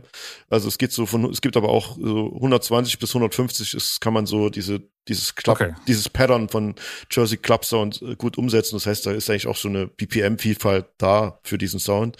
Aber ähm, ja, es gibt natürlich dann auch Mixe aus, aus Jersey Club Sound und Trill Sound. Das nennt sich dann, ich glaube, Jersey Trill. Und also es stehen ja immer mehr so. Also wichtig Genres. ist, dass, dass irgendwie Jersey mit drinne ist. Das ist. Naja, das ist auch nicht, es ist genauso noch Trill aktuell. Ne? Es gibt genauso noch, Luciano macht dann den nächsten Song, der ist wieder auch Trill und das funktioniert auch. Also das kann man jetzt nicht so pauschalisieren und sagen, das ist der die Formel für Erfolg. Im Gegenteil. Ähm, ist, ich glaube, nächst, der nächste Sound, der wird gerade irgendwo kreiert und wird entstehen und dann wird es irgendwas ein was geben, was wieder komplett konträr zu allen anderen sind. Es gibt ja auch so, ist ja auch nicht mehr so, dass dieses, dieser eine Sound alles dominiert, sondern es ist ja alles parallel. Du kannst genauso äh, Erfolg haben auf einer ganz anderen Wave, wenn du Drumless Loops nimmst und so Griselda-mäßig äh, Sachen mhm. machst. Das ist genauso erfolgreich im Streaming oder hat genauso sozusagen seine Nische wie eben, wenn man jetzt Club Sound und Jersey Club oder Trill beachtet. Also es gibt, man kann genauso Latin machen und es ist mega erfolgreich so und, und du kriegst davon nie was mit. Du entdeckst Artists, die du noch nie in deinem Leben gehört hast und die haben auf einmal 200 Millionen Streams auf ihrem YouTube-Video oder auf ihrem äh, Song. Das heißt, es gibt so viele kleine Nischen, äh, die man selbst, wenn man alles versucht zu hören, nicht mitbekommt und dann überrascht ist, warum das so krass erfolgreich in seiner Nische ist. Also es ist eigentlich total vielfältig und schwer zu sagen, was da aus, aus einer Nische herausplatzt und Mainstream wird. Tja, das war jetzt nicht so befriedigend für alle. Ja, oder was, was auch, was auch mega äh, aktuell ist, ist Rage Rap. Das ist, passiert so ein bisschen, die Beats sind so, äh, sag ich mal, so Lo-Fi, Synthi-Melodien, äh, die eher billig klingen, die man wahrscheinlich verwerfen würde als Produzent, aber die haben ja so distorted Sounds und äh, ja, Retro Synthi Sounds und ja, kann ich kann man schwer beschreiben. Ist aber wie, wie, wie beschreibt man Sound, ne? Aber ja, Rage Rap ist auf jeden Fall auch was was was mega erfolgreich ist und den Kids gefällt. Okay, also wisst ihr Bescheid. Ähm, Von Rage Rap, angesagt. Rage Rap und Jersey Club. Rage Rap und, und Jersey Club, äh, das gibst du einfach bei Splice ein, da wirst du bestimmt fündig. Ja, wahrscheinlich, ja, und dann, genau. Ja. Und dann ist doch der, dann ist doch der neue Hit quasi äh, schon äh, fast fertig. Na, nee, du brauchst noch eine, du brauchst noch eine passende 2000er Melodie. Ah ja, das. Also ne, genau. das ist wichtig. Also, das, das, das wollte ich dich. Das ist jetzt wird jetzt wird's richtig nerdiger Talk, aber das finde ich total spannend. Ähm, ich habe das mal probiert. Hm. Äh, nachzuvollziehen, wie diese, wie diese Wellen verlaufen. Ne? Es gibt ja so diese, diese, diese retro-gewandte äh, Art, Musik zu, zu samplen, nenne ich es mhm. mal, auch wenn da viel äh, Interpolation ist, die quasi wieder gespielt wird und gar nicht. Mhm. Ne? Aber ähm, das ist ja etwas, das ist ja, zieht sich ja im Prinzip durch die Musikgeschichte, seitdem es Sampler gibt würde ja. ich sagen. Ja, wahrscheinlich sogar schon vorher, weil dann hat man gecovert. So. Ja. Aber ähm, also die, die erste große Wave war wahrscheinlich, so die ich mitbekommen habe, es gab vorher schon noch mal eine, ähm, die hat so diesen, diesen 70er äh, und 60er Soul Funk gesampelt. Also generell war, im Hip-Hop gesehen. Genau, ich, ich hm. rede jetzt mal ja. über diesen Hip-Hop-Kontext. Ne? Mhm. So, und das war Anfang der 90er ja. ungefähr. Ne? Da gab's so, ich sag mal, ja, auch 80er, weißt du so schon Ende auch bisschen 80er. Kram. James Brown wurde da ähm, viel gesampelt in den 80ern. Ne? So. Okay, aber das war immer so, man hatte das Gefühl, also wenn es Anfang der 90er war, das war so Mitte, Ende der 70er, immer so 15 Jahre mhm. irgendwie zurück.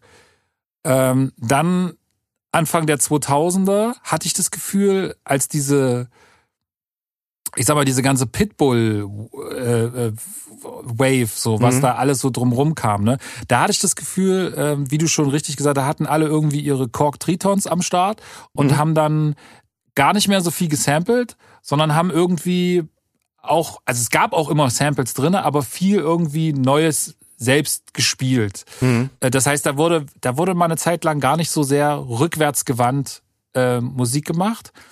Und dann gibt's jetzt aber wieder so eine neue Generation, ähm, die dann, dann gab's so Mitte 2015 rum, würde ich sagen, so Mitte der 10er Jahre sind das dann, genau, mhm. gab's so eine Wave, sich wieder so an diese, an diese Golden Era ranzutasten, da mhm. sozusagen mhm. wieder Sachen rauszunehmen. Also die, die dann vorher diese 15 Jahre aus den 70ern gesampelt hatten. Ja. Ähm, und dann irgendwie, äh, was weiß ich, äh, Lunes I Got Five on It irgendwie nochmal äh, aufzu, aufzufrischen. Ja. Und jetzt sind wir ja gerade aktuell dabei, ähm, wobei das ja auch schon wieder so ein fast alter Hut ist, so in diesen Anfang 2000er, äh, 50 Cent, Jay-Z, also das, wo die, wo viel Scott Storch-mäßig am, am Piano entstanden ist, mhm. das sozusagen nochmal neu zu verwerten. Und da sind wir wieder ungefähr 15 Jahre zurück. Ähm, ist das was, wo man sich eigentlich drauf verlassen kann, äh, so als, als Produzent oder DJ, dass man sagt, okay, jetzt haben wir jetzt 2000, ich sag mal, jetzt ist 2023, ich gucke mal, was war im Jahr 2010 mhm. ungefähr äh, relevant. Ist das jetzt die neue Wave, die kommt und ist das was, was mit Generation zu tun hat oder woher kommt das? Ja, die Wave ist natürlich schon da, schon seit, hast du ja selber gesagt, schon seit vielen Jahren wird das eigentlich jetzt irgendwie gemacht. Ähm, ich glaube, das hat natürlich damit was zu tun, dass eine Melodie in, immer funktioniert. Also wenn man eine gewisse Melodie hatte, äh, die schon mal erfolgreich war, ist die Chance groß, dass die nochmal erfolgreich wird. Und das haben natürlich auch die großen Labels erkannt und die Labels haben alle einen großen Katalog. Und ähm, da gibt's da, glaube ich, eine schöne Doku darüber, dass, dass man immer mehr sozusagen auf diesen, auf die Sachen schaut, was man hat man im Katalog und was kann man eben vielleicht nochmal verwenden und neu machen. Ähm, man muss ja sagen, dass immer noch irgendwie ein Großteil des Streamings passiert äh, über Katalog, über Backkatalog von, von Liedern. Also nicht, nicht der neue Sound ist sozusagen dominant im Streaming, sondern eigentlich von jedem Major-Label ist der Katalog, der Backkatalog, der größere Teil, der gestreamt wird. So. Und jetzt versucht man natürlich, neue Hits zu kreieren oder neue Songs zu kreieren, die viel gestreamt werden und dann schaut man halt in den Backkatalog und guckt. Ähm, also das ist jetzt mal diesen Weg gibt's, dass die Labels sagen, ey, schau doch mal bei uns, guck doch mal, du bist bei Universal, du kannst, da können wir irgendwie das clearen. Aber es gibt natürlich auch den Weg, dass jemand, ey, ich hätte Bock, Kiss Me Through the Phone von Soldier Boy nochmal neu aufzulegen. Das heißt, auch rein kreativen Gedanken zu sagen, ey, das war geil, damit bin ich groß geworden, das benutze ich nochmal. Aber das ähm, passiert halt sehr viel und wird halt öfter mit Erfolg gekrönt.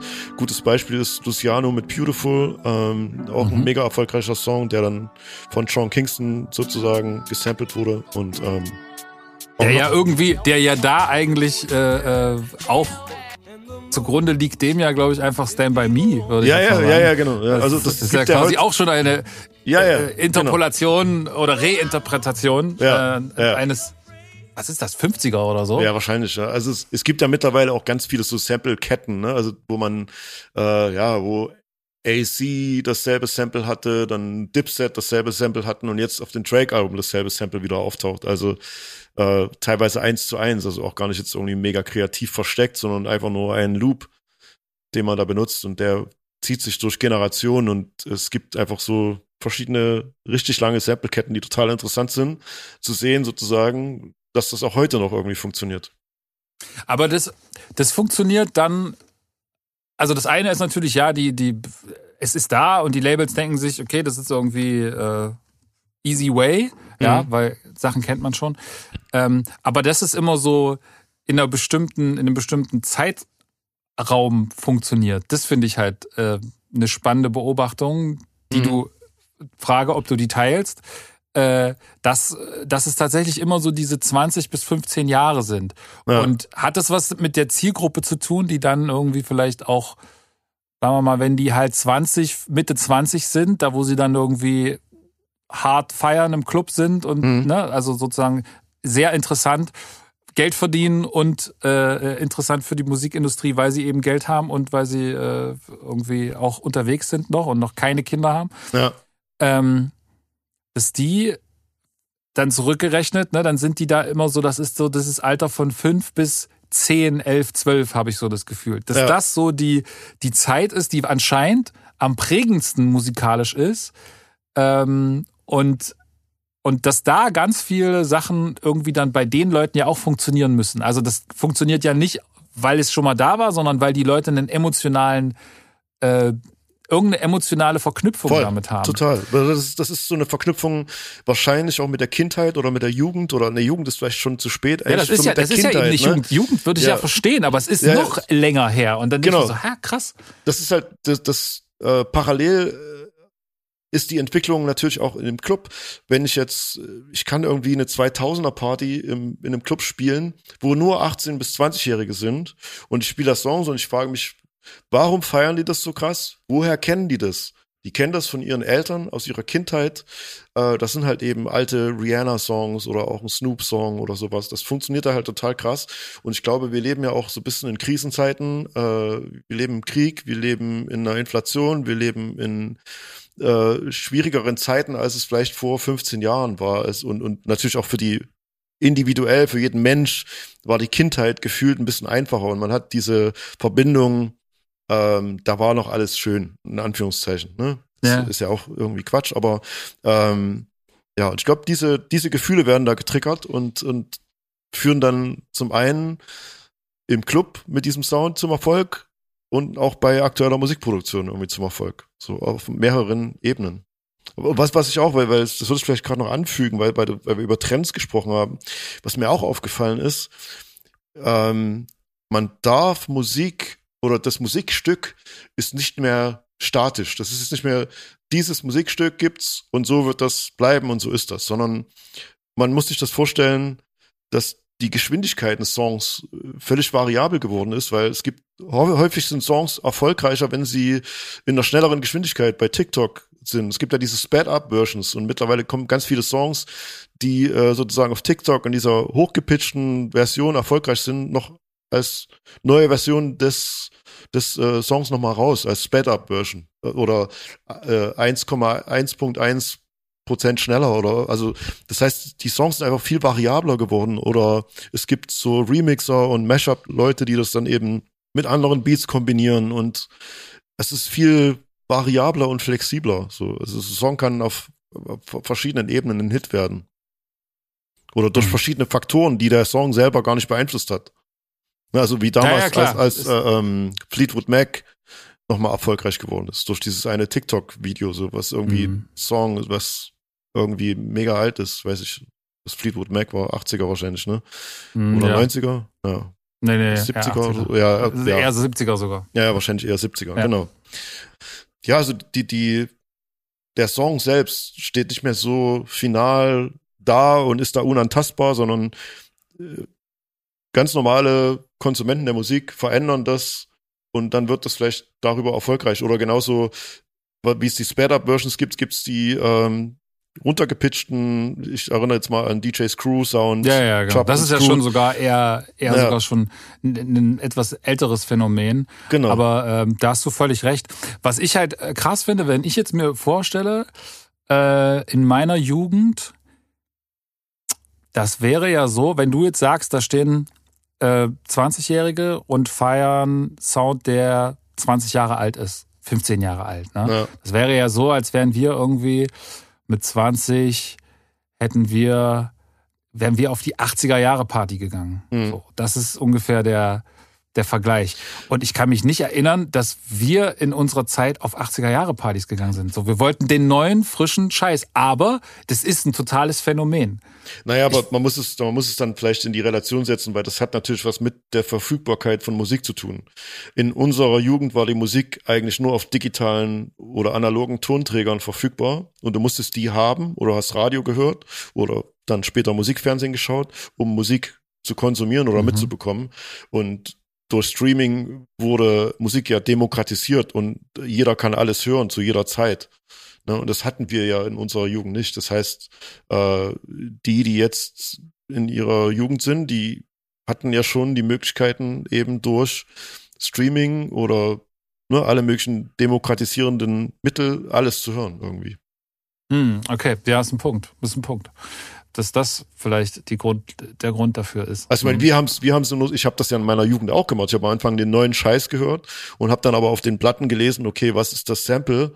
Äh, das muss ich jetzt dicken und gehe auf eine Schallplattenbörse und suche dann eben nach Platten von der Average White Band, weil das in irgendeinem Grand Pooper Song gesampelt wurde. So. Ja. Das, klar, das haben, das, war, das haben wir gemacht, weil wir sozusagen ja. Interessierte waren. Ja. Aber ähm, das ist ja mittlerweile ein Phänomen bei, bei wirklich äh, Lieschen Müller, so, die das jetzt einfach gar nicht checkt, aber trotzdem, äh, deshalb das schon bei diesen 90er-Partys so mal krass gefunden, dass da so hm. wirklich mhm. gerade 18-Jährige gestanden haben und, und so auf 90er-Partys zu irgendwelchen Dancefloor ähm, Sachen ja. äh, abgegangen sind. Ja. Also ähm, ich glaube, dass man da wahrscheinlich heutzutage relativ drauf warten kann, wie sich diese Welle sozusagen bewegt ja. Und dass man immer so gucken kann, 15 Jahre zurück, was war da so? Und da kann man eigentlich ganz gut stöbern, um vielleicht äh, einen kommerziell erfolgreichen äh, Titel zu, zu haben. Ähm, das, wenn man ihn dann auch gut umsetzt. Das ist für mich zum Beispiel auch das mega Interessante daran, so lange dabei zu sein, zu, zu sehen, äh, wie sozusagen ähm, der Wert von einem Song aus der Vergangenheit irgendwie sich verändert und wie er wertvoller heutzutage ja. wird und wie wie äh, Songs die Zeit überstehen und ich stelle mir dann natürlich die Frage, was sind die Songs aus 2023, die man noch 2043 hört oder dann samplet so, weil das ist ja. auch so eine äh, das hat mal jemand gesagt, wenn heutzutage keine neuen Melodien mehr rauskommen, nur noch gesampelt wird aus älteren Songs oder die Melodien von alten Songs genommen werden, was ist dann in 10 oder 20 Jahren, was, was nimmt man dann? So, dann dreht man sich immer irgendwie im Kreis wieder. Aber es ist eigentlich falsch, weil es, ste stehen genug neue Melodien und neue Sachen, die man samplen kann. Äh, ich finde es aber, wie, wie, gesagt, mega beeindruckend, ein Song wie Genuine Pony, ähm, wie so ein Song heutzutage, du spielst den und er fühlt sich frisch an und die Leute feiern den, ob du 16 bist oder 46, das ist gefühlt egal, jeder äh, kennt diesen Song Und ähm, der hat eine Ich glaube, das hat aber, das hat aber auch was damit zu tun, dass gerade die 2000er, ähm, glaube ich, so ein Ah, Pony, ähm, ist, Pony ist 90er, nur mal so. Ja, ah, dachte ich, Genuine aber- Pony ist 90er, dachte ich. Moment. aber ganz, ganz doch. Ende 90er muss das Ah, sein. Ja, wahrscheinlich nee, ich, so ein. Nee, ich glaube, Nee. nee, ich Echt glaub, jetzt? Nee, ich glaube, das ist sogar 96, warte mal. Ich, aber ich, das werden wir jetzt sofort verifizieren. Das- das wir wollen wir keine äh, Fake News verbreiten. Ähm, 96. Okay, krass. Ja. Gut. Aber ähm, dann Siehst du mal, bei siehst du mal, was du hast die Wahrnehmung, du bist in den 90ern, warst du unterwegs. Ja. Und Ja. hast, aber die Wahrnehmung, dass der Song kann ja nicht aus den 90ern sein, weil er null nach 90er klingt. Ja. Genau, das ist der Ja. Punkt. Und das Ja. ist Timberland. Ja, krass, krasser, krasser Typ auf jeden Fall. Ähm, die, was ich sagen wollte, ist, dass aber, ich glaube, so um die 2000er, und das kann auch schon Ende der 90er gewesen sein, ja, ich, man macht das jetzt an diesem Millennium fest und das ist eigentlich Ja, ja. Quatsch, aber Ja. ich glaube, dass da einfach mit dem Aufkommen der, der, der digitalen Aufnahmenformate, äh, Rechner, PC, ähm, auch das, das Aufkommen dieser, dieser neuen SSL-Boards und all das war halt so und, und vor allen Dingen, dass viele Sachen dann aus dem Sampler kamen, dass ähm, 808s äh, nochmal nachbearbeitet wurden. So, das ist im Prinzip so ein Soundbild, da ist heutzutage natürlich nochmal, gibt's noch den digitalen Kompressor und das noch und es wird noch weiterentwickelt und es schiebt alles noch ein Stückchen mehr und die, die Mixe sind noch, ein, noch krasser, weil die, weil Ja. die Boxen noch mal eine andere Wiedergabe haben.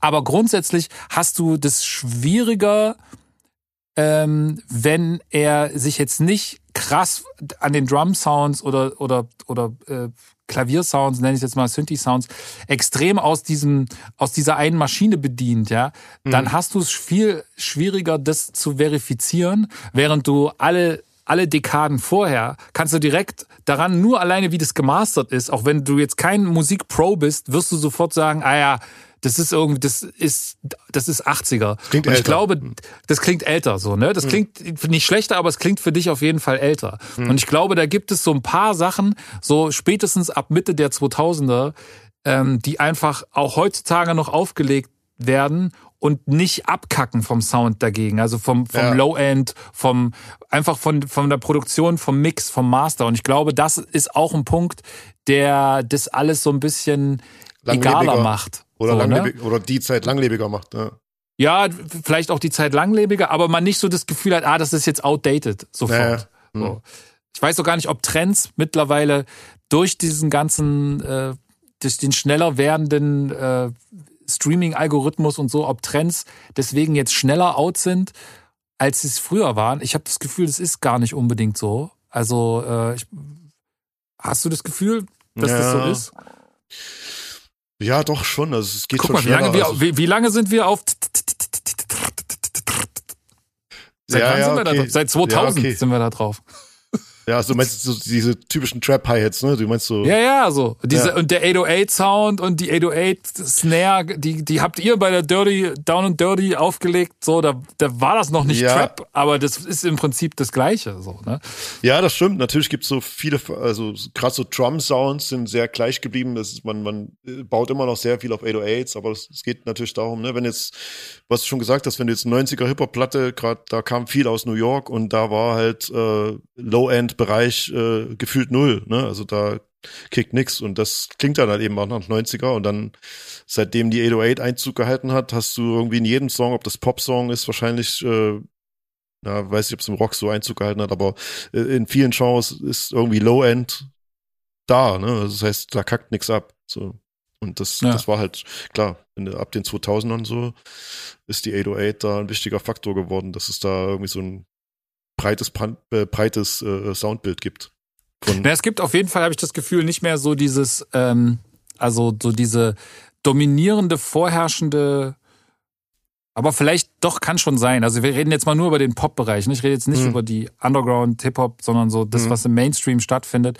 So, wenn du da guckst, irgendwie die äh, Mitte der 90er mit, mit ähm, Eurodance, was irgendwie Mhm. so über drei, vier Jahre alles beherrscht hat und dann Mhm. irgendwie so völlig zersprungen ist. Und das war so das Uncoolste, was du machen konntest, wenn du irgendwie äh, noch diese, diese Eurodance-Kick irgendwo drinne hattest, ähm, die immer so nach Rummeltechno klang. Mhm. Und, ähm, und ich weiß nicht, wenn man den Pop anguckt, ich meine, Mitte 2015 oder so, da war irgendwie alles noch diese, äh, diese Tim Benskos und, und Andreas Buranis und all diese Popsongs mit Gitarre drinne und immer irgendwie so großem Aufbau und dann diese Explosion im Refrain und, und mhm. na, diese, diese, gab ja diese Parodie da von, ähm, äh, und Böhmermann?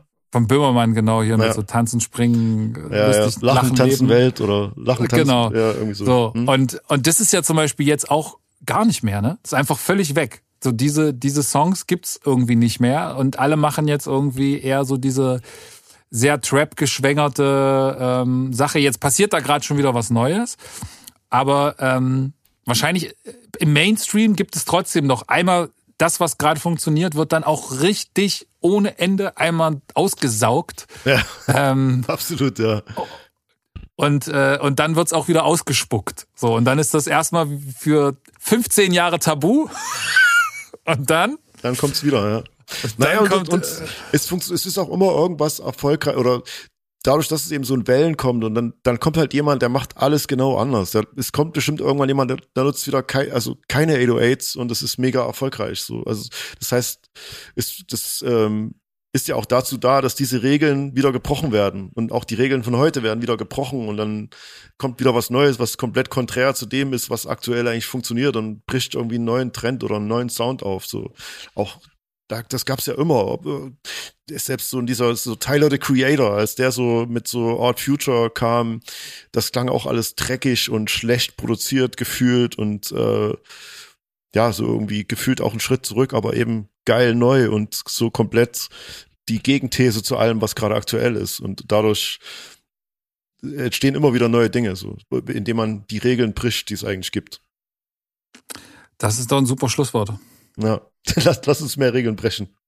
lass uns, lass uns die Regeln brechen. Ja.